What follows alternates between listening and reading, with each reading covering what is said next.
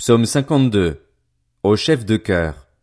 Cantique de David, lorsque Doeg, l'édomite, vint dire à Saül, David s'est rendu dans la maison d'Achimélec. Pourquoi te vantes-tu de ce qui est mal, toi l'homme fort? La bonté de Dieu subsiste toujours. Ta langue n'invente que le crime, elle est coupante comme un rasoir, fourbe que tu es. Tu préfères le mal au bien, le mensonge à la vérité.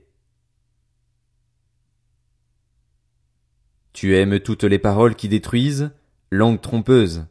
C'est pourquoi Dieu t'abattra pour toujours, il s'emparera de toi et t'arrachera de ta tente, il te déracinera de la terre des vivants.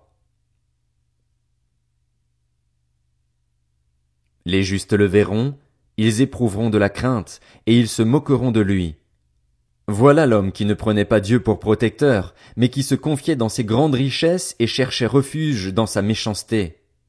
Mais moi, je suis pareil à un olivier verdoyant dans la maison de Dieu, je me confie dans la bonté de Dieu pour toujours et à perpétuité. Je te louerai toujours pour ce que tu as fait. Je veux espérer en ton nom, car tu es bon envers tes fidèles.